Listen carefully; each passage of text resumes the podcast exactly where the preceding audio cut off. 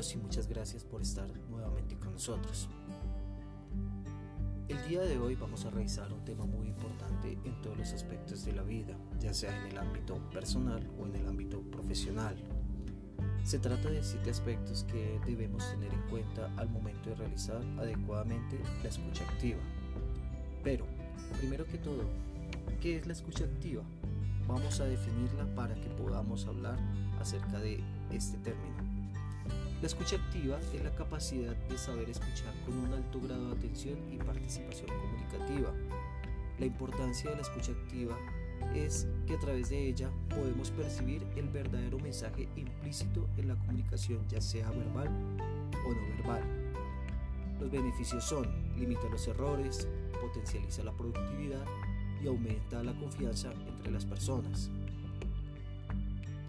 Ya habiendo definido la escucha activa, vamos a comenzar con los siete aspectos que debemos mejorar para poder desarrollar una adecuada escucha activa.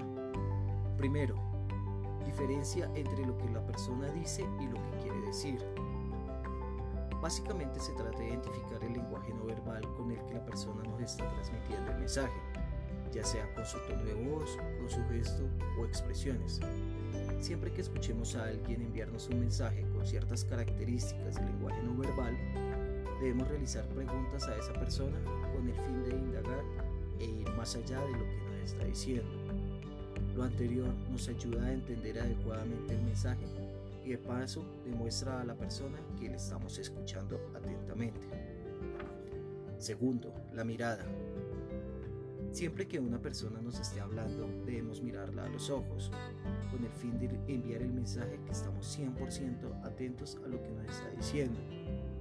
El porcentaje de tiempo adecuado que debemos mirar a los ojos es de aproximadamente 70%, ya que más de ese porcentaje puede llegar a intimidar a la persona y menos de ese porcentaje puede llegar a enviar un mensaje de inseguridad o de que no le estamos prestando atención.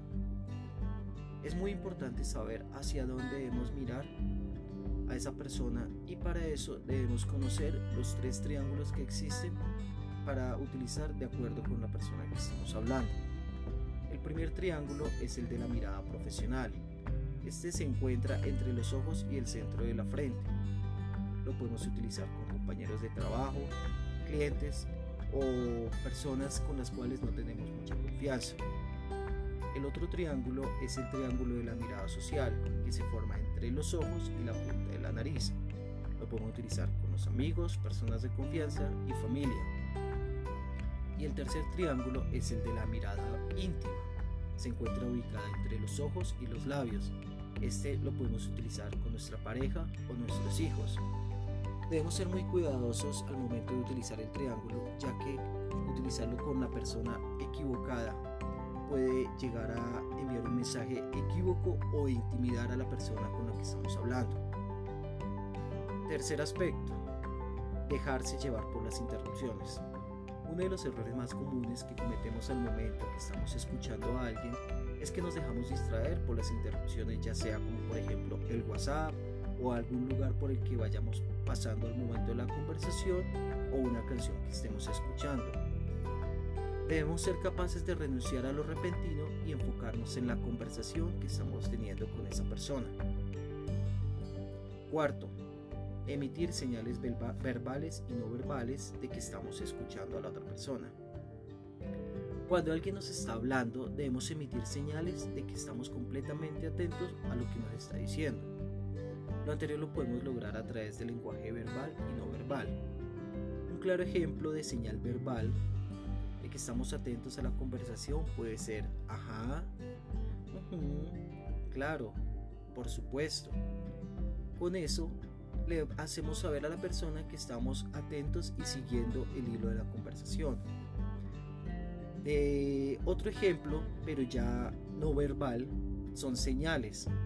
El, el más común que podemos utilizar es el de asentir con la cabeza.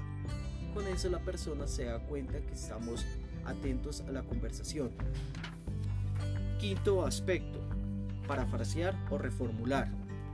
¿En qué consiste esto? Consiste en resumir de forma breve lo que nos acaba de decir el interlocutor de una forma concisa. Este parafraseo lo debemos realizar siempre que nuestro interlocutor haga una pausa al hablar y nos dé el espacio de realizarlo. De lo contrario, podríamos caer en el error de interrumpir el mensaje. Nuestro parafraseo lo podemos comenzar con la frase entonces lo que quieres decir es tal cosa.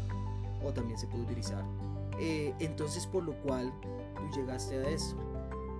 El parafraseo nos ayuda a confirmar que estamos recibiendo adecuadamente el mensaje y de igual forma hace sentir escuchada a la otra persona. Sexto aspecto, mimetismo gestual. Consiste en imitar con nuestra cara a través de gestos el sentimiento que está expresando nuestro interlocutor. No podemos responder con una expresión de tristeza cuando un compañero o amigo nos comunica que acaba de ser ascendido en el trabajo o que por fin ha logrado crear el, negocio que tanto venía planificando. De forma contraria, tampoco podemos responder con una expresión de alegría cuando alguien nos comunica que acaba de afrontar una situación trágica en su vida. Séptimo, séptimo aspecto. Intervenir en la conversación con la expresión yo o a mí. Este es uno de los errores más comunes que cometemos al momento de intervenir en una conversación y es cambiar el discurso de lo que la otra persona nos está comunicando con la expresión yo o a mí. Esto envía un mensaje a nuestro interlocutor que no nos interesa lo que nos quiere comunicar y tiene mayor relevancia lo que yo piense o he vivido. Un ejemplo es cuando alguien nos dice, estas vacaciones me voy a ir para la playa con mi familia. Y nosotros contestamos con, en cambio yo voy a quedarme en casa todas las vacaciones. Esto lo podríamos reemplazar con una expresión como, oye, qué chévere y qué actividades tienen planeada realizar en la playa. O espero que la, pasen de la pases de maravilla con tu familia. Esto nos nos ayuda a expresar a la otra persona que nos interesa lo que nos está comunicando y que queremos saber más al respecto. Bueno amigos y amigas, entonces estos son los siete aspectos que debemos de tener en cuenta al momento de entablar una comunicación con alguien y así logremos demostrar a esa persona que estamos 100% atentos a lo que nos quiere comunicar.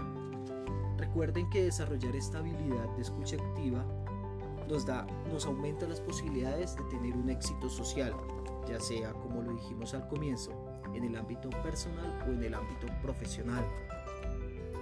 Gracias por ver este video y nos vemos próximamente con nuevos temas interesantes para desarrollar nuestras habilidades de liderazgo. Hasta pronto.